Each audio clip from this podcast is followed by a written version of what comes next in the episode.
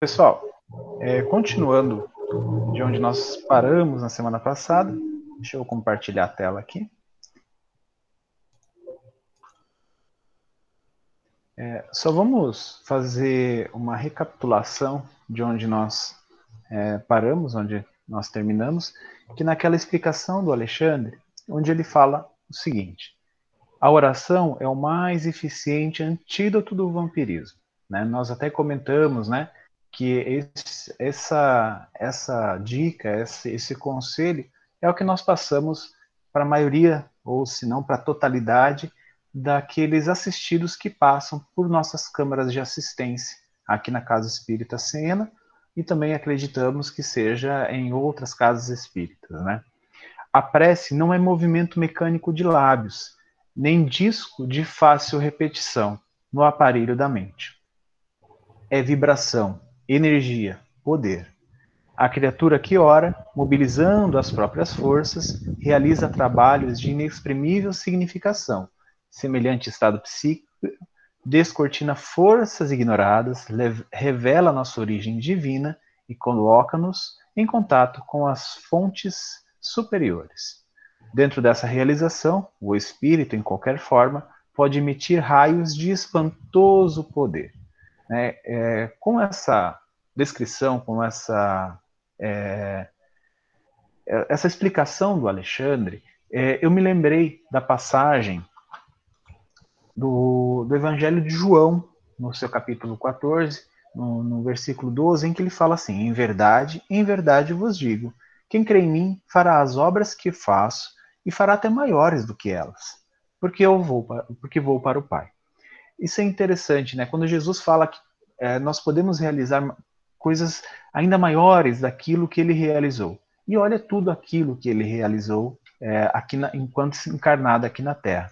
Então, Alexandre fala que utilizando essas forças, não só é, a oração, mas toda a força da mente, toda a potencialidade do espírito, a gente conseguiria fazer coisas ainda maiores do que é, o nosso mestre. É claro que isso demanda conhecimento, é, isso demanda é, envergadura moral, isso demanda também a aplicação do evangelho em nossa vida. E, e após, continuando, né, após breve intervalo, Alexandre considerou, imprimindo mais força ao ensinamento.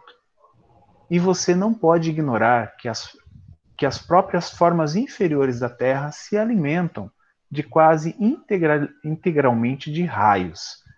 Descem sobre a fronte humana em cada minuto bilhões de raios cósmicos, oriundos de estrelas e planetas amplamente distanciados da Terra, sem nos referirmos aos raios solares, caloríficos e luminosos, que a ciência terrestre mal começa a conhecer.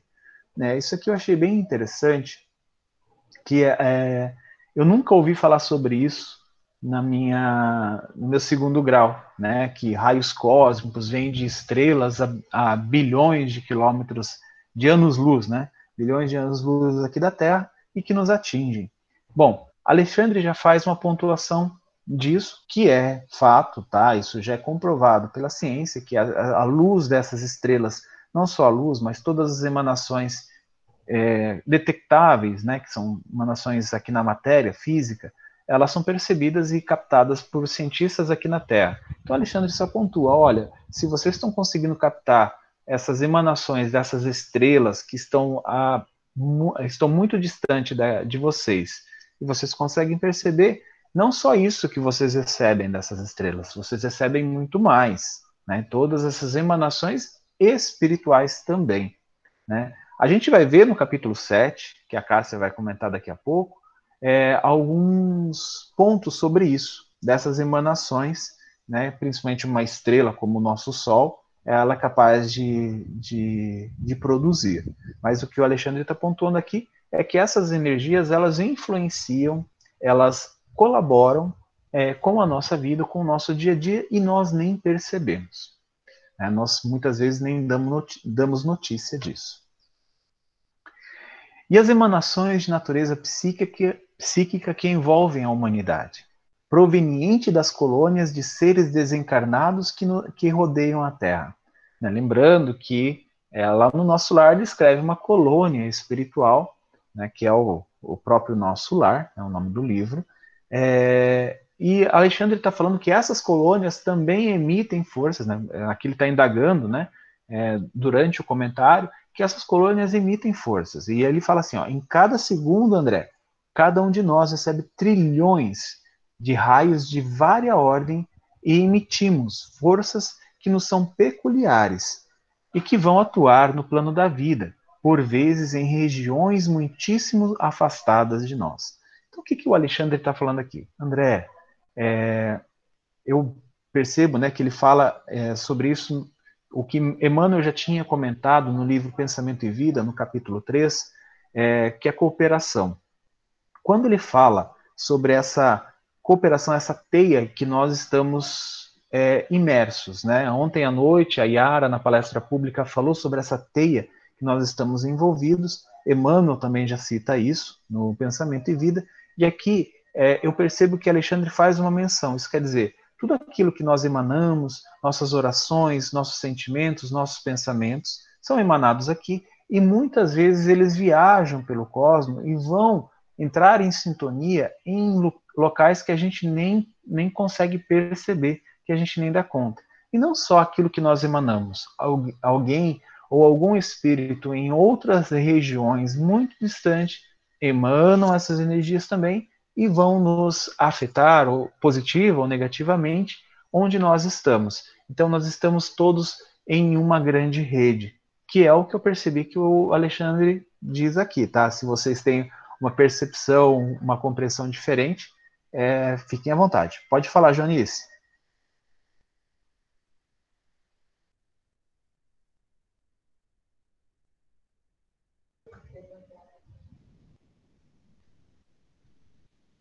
Janice?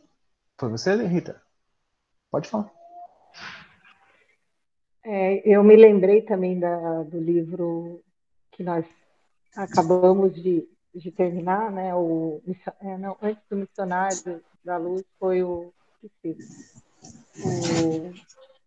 que o, é, que o instrutor ele fala sobre a Segunda Guerra Mundial, que nós que as vibrações que eram emitidas né, no nosso orbe, que envolvia o planeta Terra, elas eram emitidas para outros sistemas, inclusive, não só para outros, outros planetas.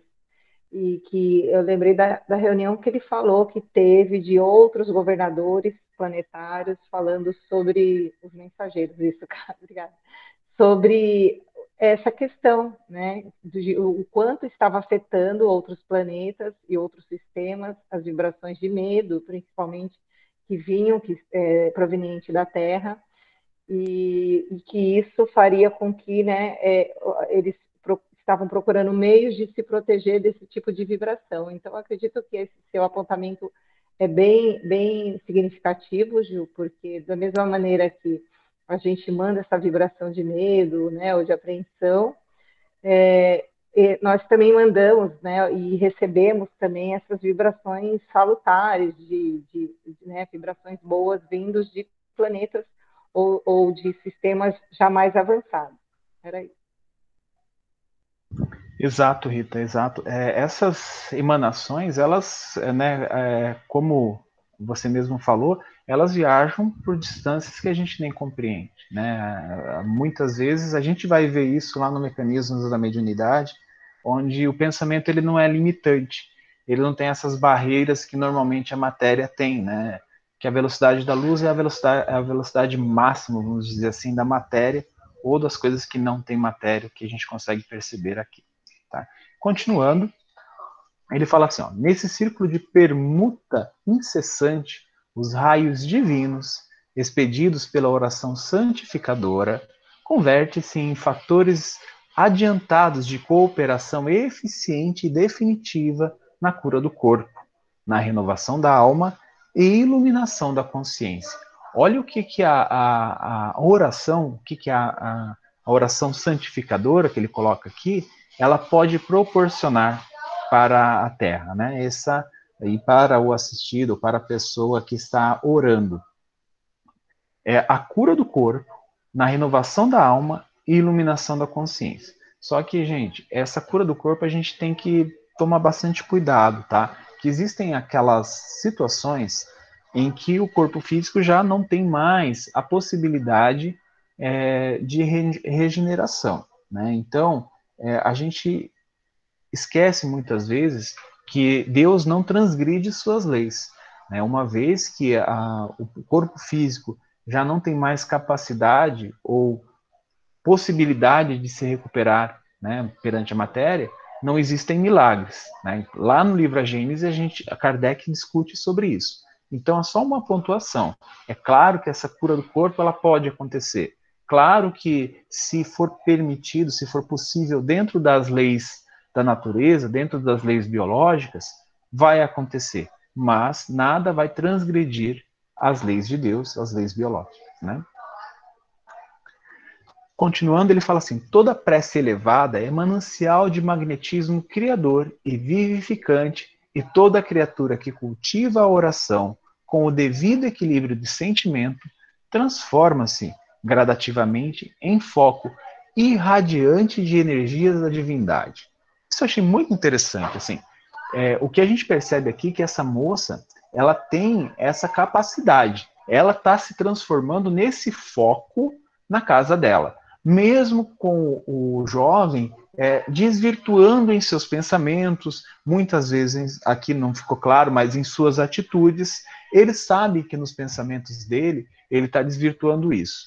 Mas é, ela, ela, nesse momento, ela está se transformando nesse foco lá na casa deles, lá na casa dela. E aí, é, André faz a pergunta assim: bastará, porém, o recurso da esposa para que o nosso doente restaure o equilíbrio psíquico?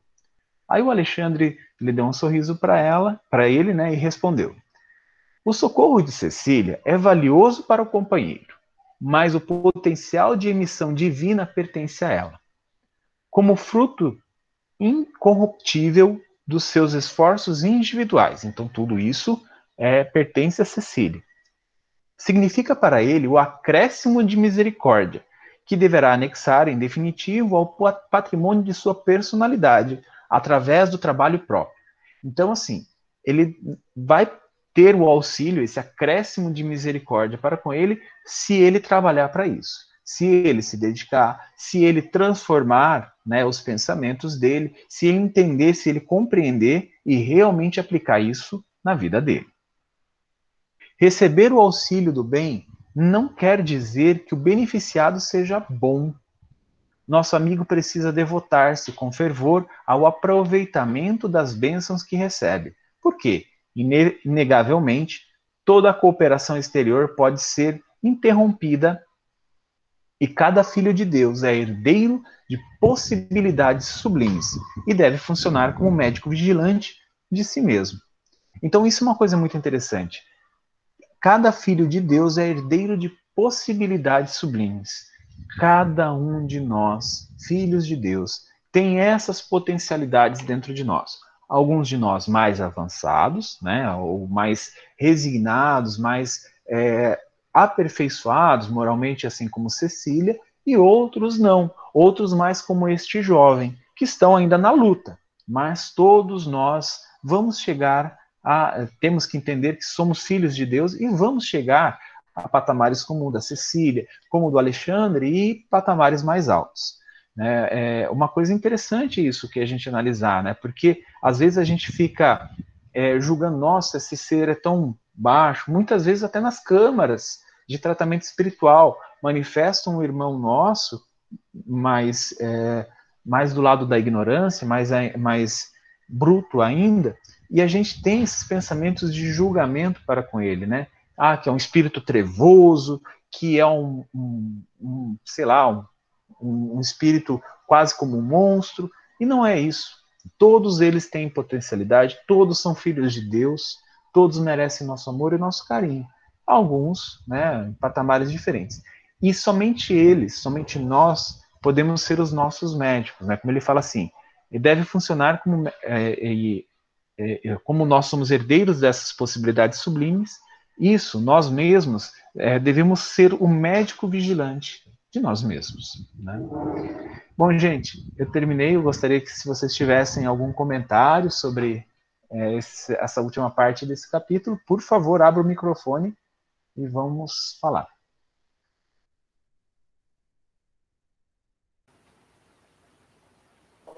Juliano, quando você fala desse último parágrafo de estarmos falando de que nós somos os nossos médicos, seria praticamente é, um autoconhecimento, né? O autoconhecimento ajudaria muito nisso?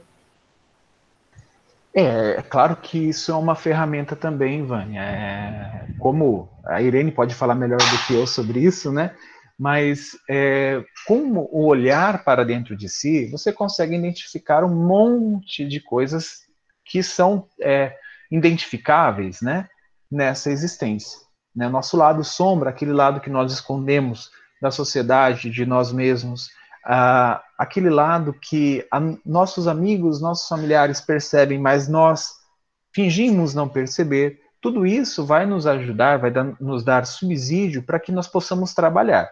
É, esse, esse médico de nós mesmos significa, na minha visão, significa aplicar o evangelho né, na nossa vida. É, quando a gente aplica o evangelho na nossa vida, né, isso é, o evangelho está em plena consonância com o autoconhecimento, a gente vai nos curar, né, a gente vai é, conseguir trabalhar aquilo que nós precisamos trabalhar nessa encarnação. Né, ainda que o nosso corpo físico morra, tá? Porque o nosso corpo físico é daqui, né, ele é do plano material. E nós somos seres espirituais, nossa pátria é em outro lugar. Né? Nós somos filhos do Eterno e somos eternos também. Somos é, eternos também. Né? Deus não tem fim, não teve, não teve começo. Mas nós também somos eternos. Né? Então somos filhos dele. Então essa parte, mesmo que a gente, quando a gente aplica o Evangelho na nossa vida, a gente está fazendo um remédio para a nossa alma, mesmo que o nosso corpo físico morra, né? Que ele fique por aqui. Pode falar, Irene. É, só que complementar a sua resposta, que foi muito objetiva, mas é, informando para a Vânia. É, o autoconhecimento é a porta de entrada para essa mudança. Mas a pessoa que participa de um grupo de autoconhecimento e não muda nada no seu, nas suas atitudes, no seu dia a dia, ela só vai ter mais responsabilidades, vai ter um compromisso maior em relação a, ao, vamos dizer assim, ao seu projeto de vida, né? Mas só a transformação, só a mudança gradativa no dia a dia é que nos, nos confere alguma modificação nesse processo de evolução espiritual. É isso que eu tinha para dizer. Obrigado, Irene. Obrigada, dona Irene. Obrigada, Ju. A Cássia?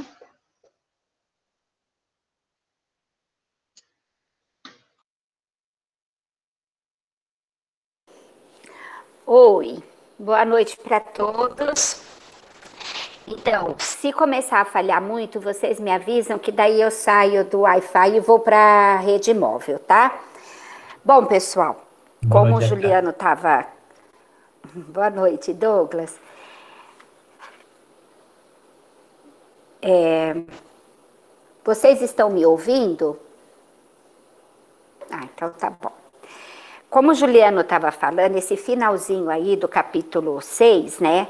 Que aqui eu até marquei aqui porque eu achei assim maravilhoso quando ele fala que receber o auxílio do bem não quer dizer que o beneficiado seja bom nosso amigo precisa devotar-se com fervor ao aprimoramento das bênçãos que recebe, porque, inegavelmente, toda cooperação exterior pode ser interrompida cada filho de Deus é herdeiro de possibilidades sublimes e deve funcionar como médico vigilante de si mesmo.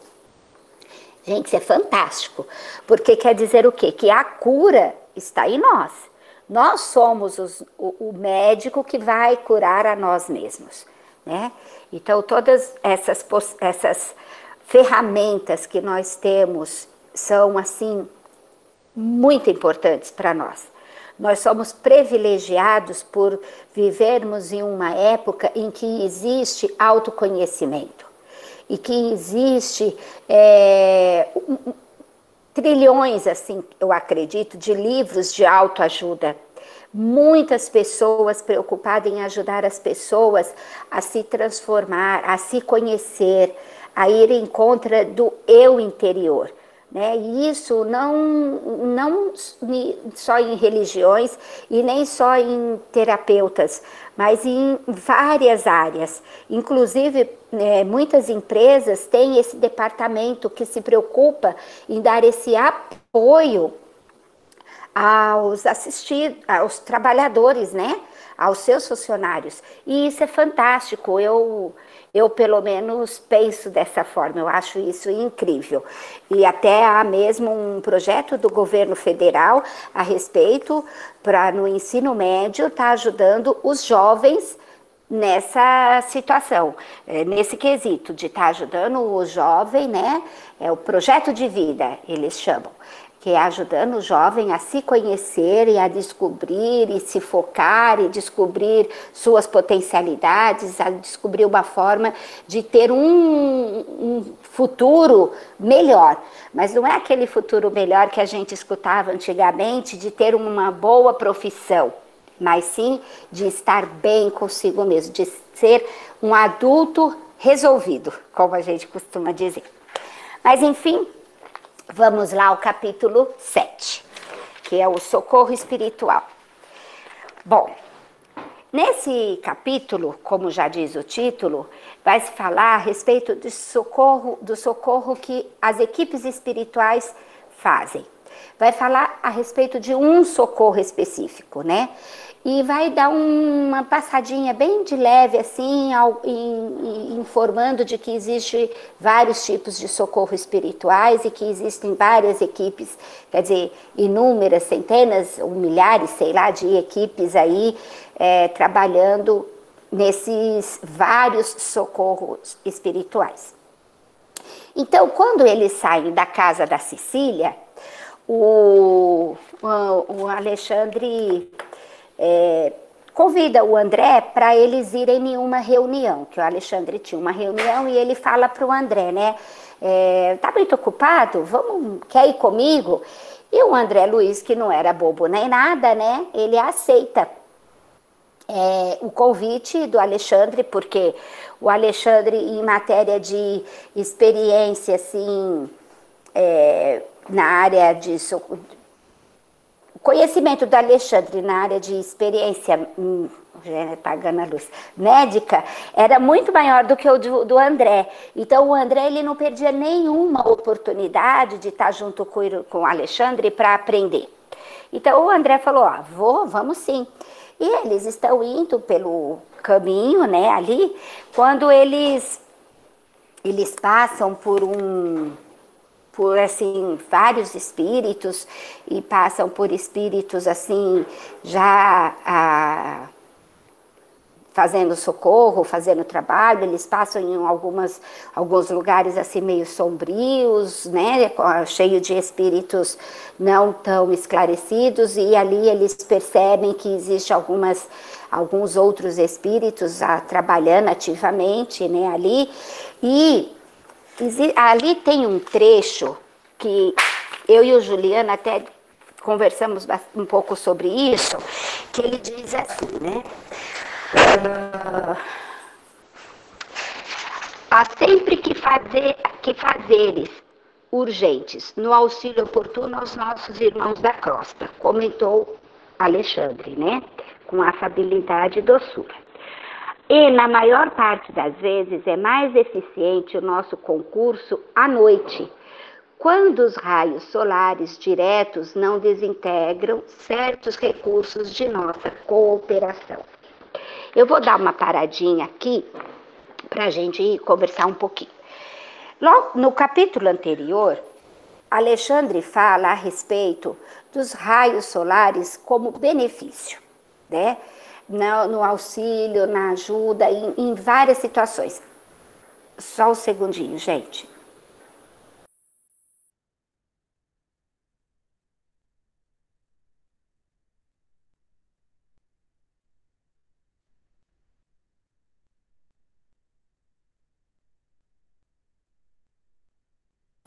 Desculpa, pessoal. E aí, é, o, o, nós temos em vários livros na literatura, vamos falar assim da literatura espírita, em vários livros da literatura espírita, falando a respeito dos raios solares.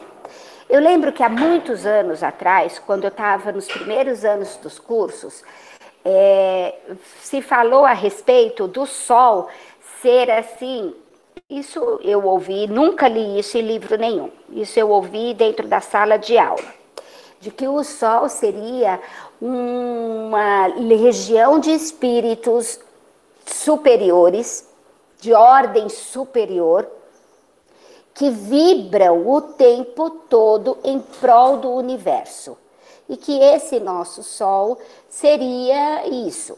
Gente, não estou dizendo que é. Eu ouvi isso numa sala de aula dentro de uma casa espírita. Eu nunca li isso em livro nenhum. O que eu já li muito nos livros foi a respeito de que os raios solares eles trazem benefício para muitas questões, para muitas coisas, principalmente para problemas físicos, né? Pra, pra, quando a pessoa está com problemas de saúde. Tanto que existem algumas vitaminas, né, principalmente a vitamina D, que a gente só adquire através, né, ali dos raios solares ou por suplemento, né? Mas assim, nesse ponto aqui, que nos chamou muita atenção, foi que Alexandre fala justamente o contrário, de que à noite os raios solares eles não iriam estar desintegrando é, certos recursos de cooperação dele, deles. E aí eu e o Juliano ficamos conversando, eu pesquisei, fui buscar atrás para ver o que que os raios solares poderiam estar sendo prejudiciais naquele tipo de socorro nós não achamos nada direto sobre isso, que falasse diretamente sobre isso. Mas em alguns outros livros é, se fala dos raios solares, é, eles serem tão poderosos que eles é, às vezes desintegra uh, certos tipos de fluidos.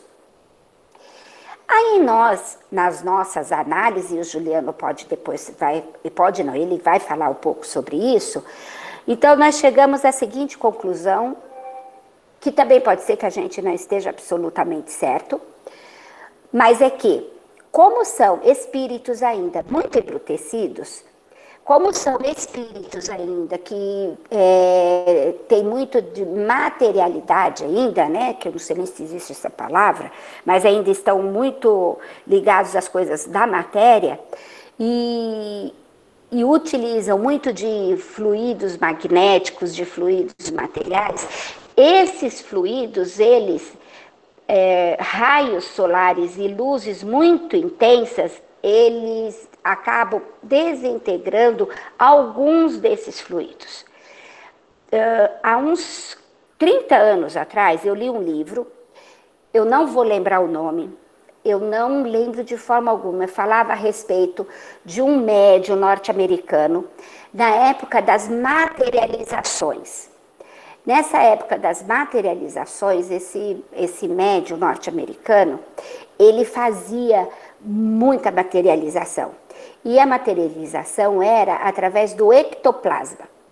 Então, para realizar essas materializações, eles tinham que ter o ambiente na penumbra, porque luz mais forte é, desintegrava a, os, o, o ectoplasma. Então, analisando tudo isso, nós chegamos a essa conclusão, que a espiritualidade deve usar muito de ectoplasma para poder socorrer esses espíritos. E com a claridade dos raios solares, é, ela acaba atrapalhando por desintegrar um, um bom tanto desses fluidos. Ju, por favor, aquilo que você ia falar. Que foi, tá Ju? Comigo, jogando para mim aqui. A Rita depois também tá, tá querendo colaborar, não, nós... mas. Não, vamos, lá. vamos falar.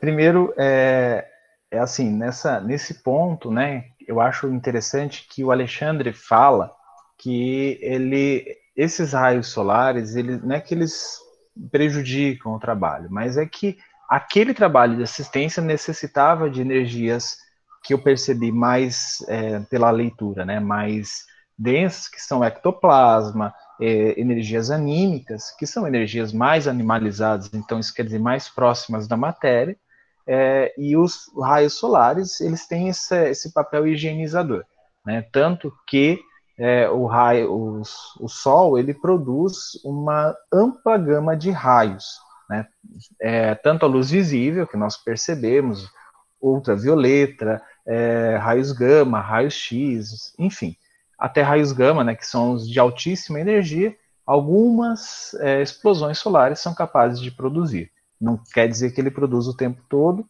tá? mas ele é capaz de fazer isso. É, e a questão de, desses trabalhos, né? então, se a gente fosse referenciar na, na, na doutrina ou na literatura espírita algo falando sobre esses raios solares, eu lembrei do livro Libertação, no capítulo aqui no, no, capítulo 4, que tem o título Numa Cidade Estranha, o Gúbio, ele fala, ele conduz André Luiz até uma cidade no umbral. E André Luiz ele descreve assim é, é, essa aproximação nessa região. Após a travessia de várias regiões em descida, ele até coloca entre parênteses aqui, com escaladas por diversos postos e instituições socorristas, penetramos vasto domínio de sombras. A claridade solar jazia diferenciada, então ela estava praticamente inexistente, praticamente morta ali. É, fumo cinzento cobriu o céu em toda a sua extensão. Então eu fiz essa lembrança, essa é, ligação com libertação por causa dessas energias mais densas e materiais. É, a gente lembra nos estudos básicos da doutrina, nos cursos básicos da doutrina, que espíritos que estão mais ligados à matéria são tão densos que muitas vezes não conseguem atravessar uma simples parede material. Né? Então, é, e o que a gente viu, que paredes mais densas, né, vamos por assim, casas que fazem oração, que são protegidas, esses espíritos realmente não conseguem entrar. E mesmo aquelas casas que não fazem oração, mas tem paredes, tem portão, tem grade, esses espíritos não conseguem atravessar por causa da é, vibração do seu corpo espiritual, que está muito próximo da matéria. Então, se os raios solares são capazes de limpar e higienizar essa, esse tipo de energia, eu acredito que o Alexandre estava se referindo a isso, que naquele momento, aquele é, socorro precisava dessas energias, é, né, na verdade ele está se referindo a vários, né, é, ele tava, é, eles estavam precisando de energias de ectoplasma, energias anímicas que são mais, mais materiais, né, mais densas do que simplesmente as emanações de vibração mais deletérias, né? É, é, é isso. Eu, eu, acredito também que ele esteja falando Fala, do ectoplasma. Oi, tá me ouvindo? Eu acredito que ele esteja falando mesmo da, do ectoplasma, que é um, uma energia que que é melhor aproveitada na penumbra, como você mesmo já falou, né, Caio? Eu acredito que ele, ele aproveita esse momento, né, da nossa, do nosso descanso do corpo físico para colher todas essas energias é, vitais, né, essas energias dos encarnados para fazer esse socorro. A gente sabe que a espiritualidade necessita da, dessas energias para socorrer esses espíritos que ainda né, estão presos na matéria e têm essa necessidade é, do, dessas energias para serem socorridos. Então, é, que é o que a gente faz no processo de incorporação. Né? A gente eles tomam, é, a gente doa, né? Eles tomam um choque dessas energias é, é, nossas, anímicas, e, e acredito que a, a, equipe aí que Alexandre fala justamente é, é isso, que ele aproveita do nosso descanso do corpo físico para colher mesmo essas energias que são menos aproveitadas durante a luz do dia. Então, é isso. Ô, que, a Cássia, a Juliana quer falar. Aí... Oi. A Juliana ah, quer falar. Pode falar. Então, é, boa noite. É, são dois pontos que eu quero comentar com vocês. Eu não sei se vou estar colaborando com relação a isso. eu não lembro se foi na faculdade de farmácia e biomedicina que eu fiz durante um ano que eu aprendi isso, ou se foi durante os meus sonhos. Eu, às vezes, me confundo bastante. Porém, eu aprendi que, assim, a questão da energia, por que, que nós falamos muito sobre a energia das frutas, né? O açúcar das frutas, a energia que nosso corpo necessita, que o ideal é aquele que vem das frutas. Se você pegar uma fruta, agora uma coisa bem básica, assim, se você pegar uma fruta que não recebe uma, uma certa quantidade de raios de sol, de energia solar, ela não vai ser doce. E ela não vai ter a energia que ela precisa ter. Então, ela não vai ser uma, uma fruta que não vai ter sabor. E ela não vai ocasionar no nosso corpo físico o que seria necessário. Então, eu acredito que é muito é, a questão do sol que faz com que haja essa energia. Então, vamos dizer que a energia do, da sucrose, que existe nas frutas e em todos os seres, advém da luz do sol. Então, por isso que é necessário, sim. Como também tem alguns alimentos que necessitam do frio para poder produzir também açúcar. Então, eu acredito que deve ter essas duas diferenças aí, sim, por isso da questão da energia solar no nosso corpo. Outra coisa é, queria só compartilhar uma experiência que eu tive há poucos meses atrás. Então, eu conversando com a Rita de Portugal, ela estava falando sobre um estudo que eles têm lá sobre pessoas que curaram câncer através da, dos raios de sol. Então, se você expõe aquela parte do teu corpo é, durante um certo período da manhã ou da tarde, né? O ideal seria da manhã, é, expondo aquela parte do corpo ali no sol. Eu vou dizer para vocês o que eu senti, sentia naquele momento. De início, eu tinha muita dor, eu sentia dor. É como se tivesse entrando agulhas quentes em pontos do meu, da minha barriga, assim, né? Muito forte. E aquilo foi se amenizando. E eu fui sentindo cada vez menos dor, menos dor quando eu estava fazendo o tratamento, mas assim, eu não sei explicar exatamente o porquê, mas no início eu sentia muita dor na hora que o sol encostava. Então, é, era isso. Eu acho, não sei se isso vai contribuir com o que vocês estão falando, mas eu achei que tinha a ver um pouquinho. Muito obrigada, filha. Eu lembrei do, da sua experiência, né, da, da orientação da Rita da Rita de Cássia, e, que, e que foi muito legal, foi muito bom, foi muito importante né, ter feito também esse tratamento, que não foi só ele, né? Mas tá aí. Eu, quando eu tinha meus filhos pequenos, é, eu procurava ensinar eles a sentir a vibração que vinha de tudo. No capítulo 5, o Alexandre fala também das energias dos raios que também são emitidos na horizontal, que foi uma coisinha que o Juno comentou e, e eu queria só voltar lá porque estamos falando de energias nesse momento, né? E essas energias, elas vêm dos, dos vegetais, dos minerais e dos irracionais, né? Então, eu procurava ensinar meus filhos a sentir essas energias que emanam em tudo, que emana na natureza o tempo todo, né? Que vem do sol, que vem do ar, que vem da chuva, que vem do vento, que vem da água do rio, que vem da água do mar. Mas assim, o povo achava que eu era uma mãe meio doidinha, né, em alguns aspectos. Mas quanto mais eu vou estudando, mais eu percebo que eu não errei tanto nesse quesito. Nesse quesito. Mas vamos lá. Bom, passando essa parte, né, do, do desse. De, a Cássia tudo, queria alguém? fazer uma, uma observação. É com relação. Opa, vamos lá. É, com relação à, à luz do sol, eu lembro que quando eu estava estudando mediúnico há muitos anos atrás, eu também não lembro é, de qual livro que é.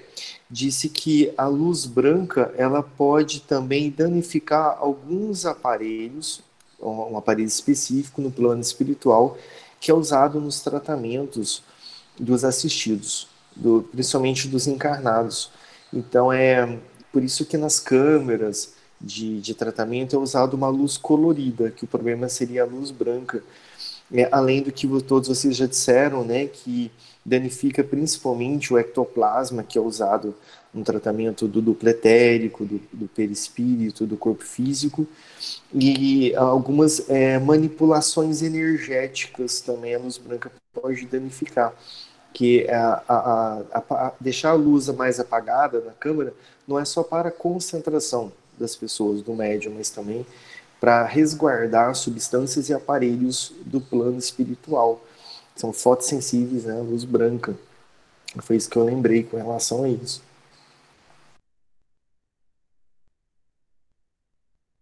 Isso mesmo, isso, bem lembrado. Bem lembrado, realmente, nas nossas câmeras. Oi, Douglas. Pode falar, Posso? Douglas. Posso dar uma. Eu acho que o trabalho, o objetivo do nosso estudo é exatamente é, compreender esses fenômenos e tudo aquilo que a doutrina nos traz através dos seus mensageiros, enfim. Nós somos, é, cada um na sua especialidade, é, nós, nós, somos especialistas em generalidade, né? Vamos aprendendo muita informação, etc. Eu, eu acho que tem um aspecto, já que o foco do seu comentário foi o que, que o sol poderia prejudicar nos trabalhos assistenciais, é, eu sei que existe uma, uma informação científica, é, eu não saberia dizer a fonte nem nada, mas quando você lê a respeito, por exemplo, do, do, dos das é, aquelas emanações que acontecem no Polo Norte, a, a aurora boreal. A aurora boreal é reflexo de uma autodefesa da Terra, autodefesa magnética da Terra aos fortíssimos, as fortíssimas emanações que o Sol promove de uma maneira geral, quer dizer, ele está expandindo como se fosse um, um, algo que expande em todas as direções. A Terra, se fosse atingida por essas emanações, seria destruída. Mas a Terra tem um forte magnetismo, né, provocado pelo seu núcleo de ferro, etc., etc., que acaba rechaçando essas emanações. Veja bem, o André Luiz está se referindo, o Alexandre está se referindo a, a emanações que extrapolam, digamos assim, a dimensão é, astronômica da Terra e vai inclusive para outros para outras outras esferas, outros sistemas, como disse a Rita, como mencionou o Juliano. E, se, e fora do, do, do, do digamos assim, do, do, perímetro de proteção da Terra, essas emanações são, são livres.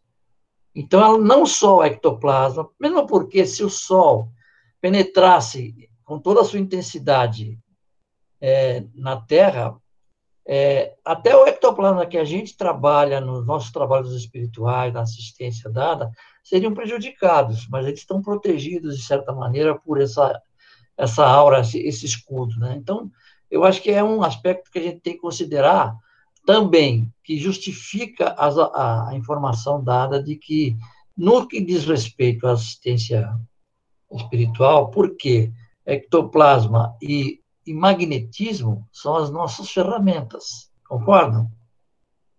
E magnetismo, se bobear e sair fora da esfera da Terra, ele vai se destruir mesmo, porque é uma, uma afinidade muito grande magnética, e aí, não que destruiria objetivamente, mas modificaria de tal ordem a sua natureza que ele perderia a capacidade de fazer o benefício que iria fazer, né? Isso me ocorreu, né? É, e, a, e complementando o que o Juliano abordou muito apropriadamente, o doutor Sérgio Oliveira já falou em várias, vários dos seus vídeos de que a matéria não existe. Na verdade, o que existe é a condensação vibratória, ou seja, quanto menos baixa a frequência vibratória do espírito e das emanações que ele promove, mais próximo das, da, daquilo que a gente entende por matéria ele se parece. Né? Então, justifica ter, dar toda a coerência naquilo que está sendo dito aí. Eu não sei, me ocorreu, eu estou aqui há tempos pensando se falaria ou não, mas eu acho que pode ajudar de alguma maneira. Ok? Obrigado. É isso aí. Muito obrigada, Douglas. E assim, amigos, qualquer um de vocês podem. Eu estou no celular, então eu não consigo ver todo mundo ao mesmo tempo.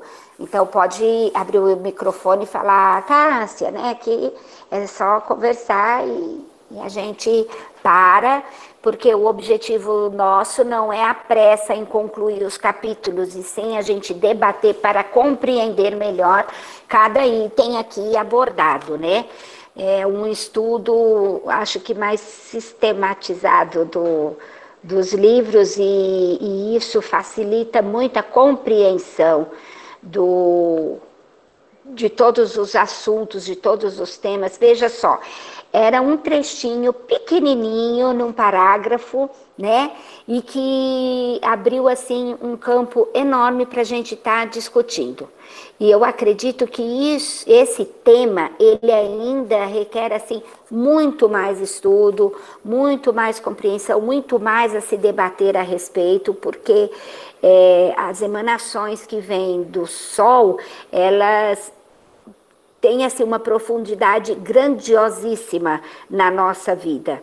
Então, mais à frente, no, é, ele fala ainda que não só as do Sol, mas as da Lua também.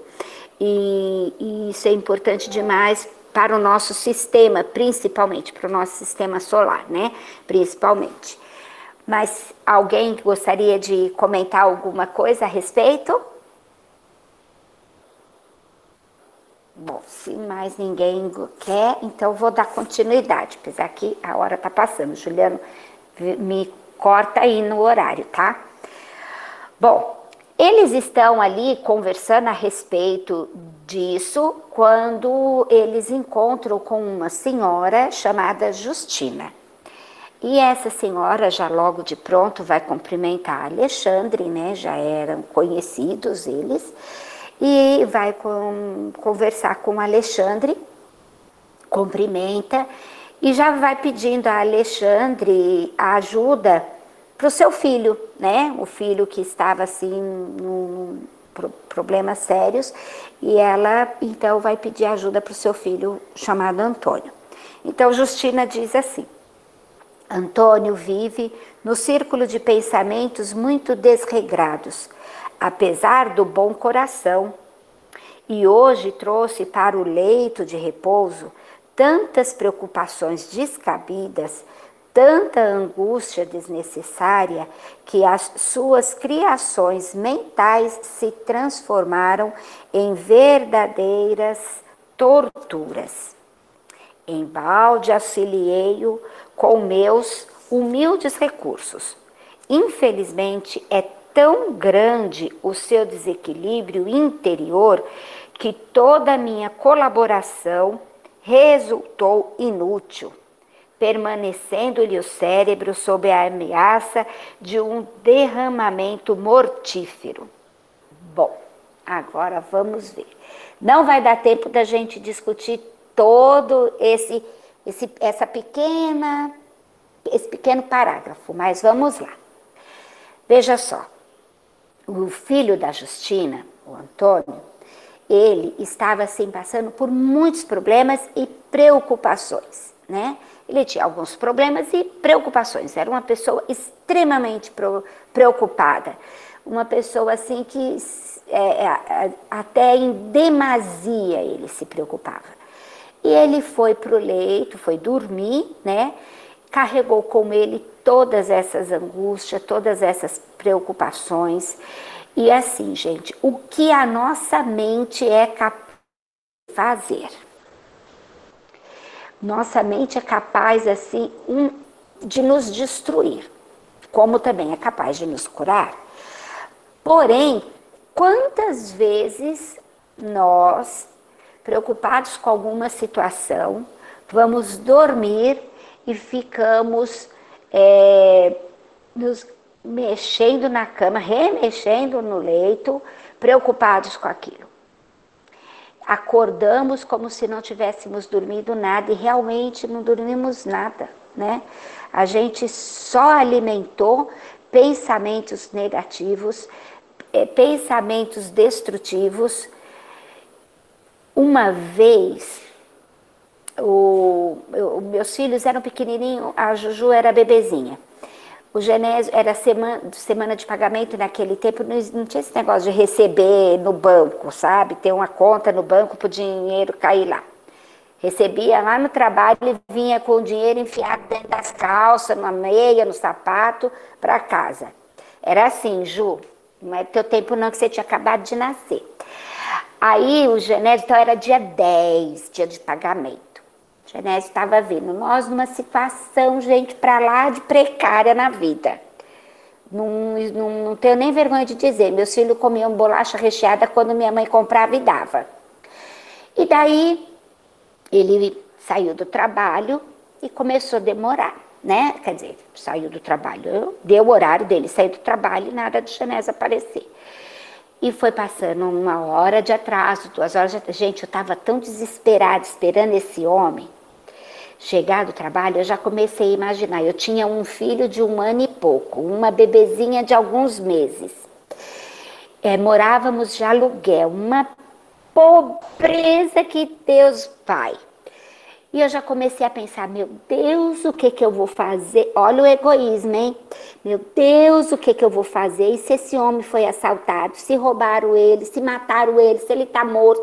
Gente, eu já comecei a ficar viúva, sozinha, com dois filhos pequenos, sem ter onde morar, sem isso e aquilo. Quando ele chegou, eu na janela esperando ele. Quando eu vi ele na rua chegando, o alívio foi tão grande que façam ideia. Eu, em vez de orar, pedir, tentar me acalmar, pedir né, a Deus que protegesse, trouxesse ele para casa bem, né, que o meu, meu objetivo era que ele chegasse, né, de preferência com salário, claro.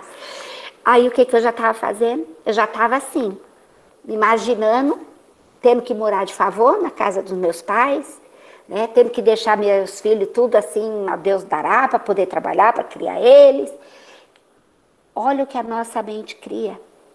Então, se esse homem não chegasse em casa, como é que eu ia dormir aquela noite? Eu não ia dormir, de jeito nenhum. Naquele tempo, telefone só tinha em casa rico. Pobre não tinha telefone. Celular, então, nem se fala. Então, Alexandre, ele foi dormir desse jeito, com todas essas preocupações, com todas essas. Quem de nós nunca fez isso? Né? O que a nossa mente é capaz de criar. Alguém gostaria de comentar alguma coisa? Eu. Bom, é, essa parte eu também compartilho com você, mas não é de muitos anos atrás, é de semana passada, né? É, vocês lembram da minha palestra sobre o telhado, né? Bom, a sina continua, né? É claro, e a preocupação também continua, mas eu vou tentar vigiar mais. Mas uma coisa importante nesse capítulo é nesse, nesse parágrafo, né? É quando ele, ela fala assim que Antônio vive no círculo de pensamentos muito desregrados, apesar de ter bom coração. Então, o que, que eu observo aqui? Não, assim, não, não adianta a gente ter essa retidão. Claro que isso colabora muito. Retidão moral, retidão de, de conduta, né? É, respeitar e, e, seguir todos os preceitos do Evangelho. Se os nossos pensamentos continuarem sendo como da Cássia, preocupada com o marido que não chega, e do Juliano preocupado com, com a chuva que o telhado está tá exposto. Né? É, por quê? Porque a gente vai produzir essas toxinas, como a gente viu no capítulo anterior, e isso vai atuar. Né? A gente vai ver mais para frente, e o que ela também achei legal, né? As suas criações mentais se transformam em verdadeiras torturas.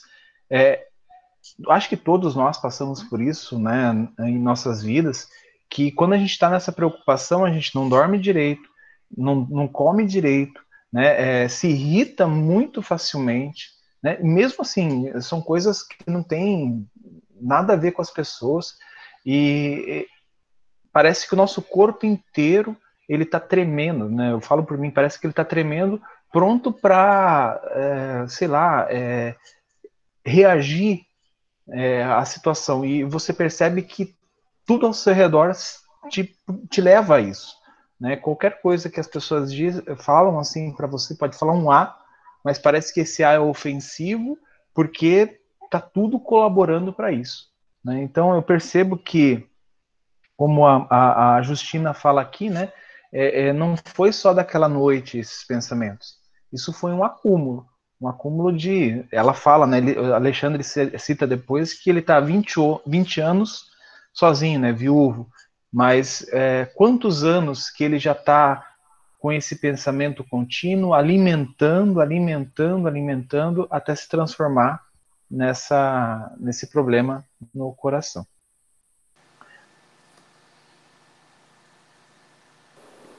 É, esse problema na artéria cerebral. Isso. Ah, é verdade. Não, não. Oh, a Cássia é ah, só mais um. Ah, desculpa. É, oi. Quer continuar? Oi. Pode falar, Rita. Opa. Fala quem quiser. Então, o... que, que, pode falar, Rita. pode falar. Fala. Não, fala você. Pode falar você. Obrigado.